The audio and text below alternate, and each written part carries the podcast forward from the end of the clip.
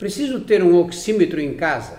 Uma agravante da asfixia da Covid-19 é que uma boa parte dos pacientes não percebe que está com hipóxia, quer dizer, com falta de oxigênio no sangue.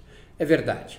É, existe uma resistência grande a, a, essa falta de oxigênio no sangue. Normalmente, quando cai a oxigenação, a gente fica com muita falta de ar. Na Covid, não, as pessoas não percebem direito.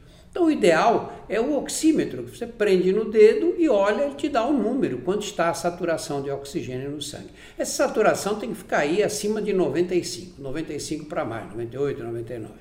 Quando ela cai para 93, 92, está na hora de procurar o hospital. Está na hora de procurar um atendimento médico, pelo menos, para avaliar o quadro.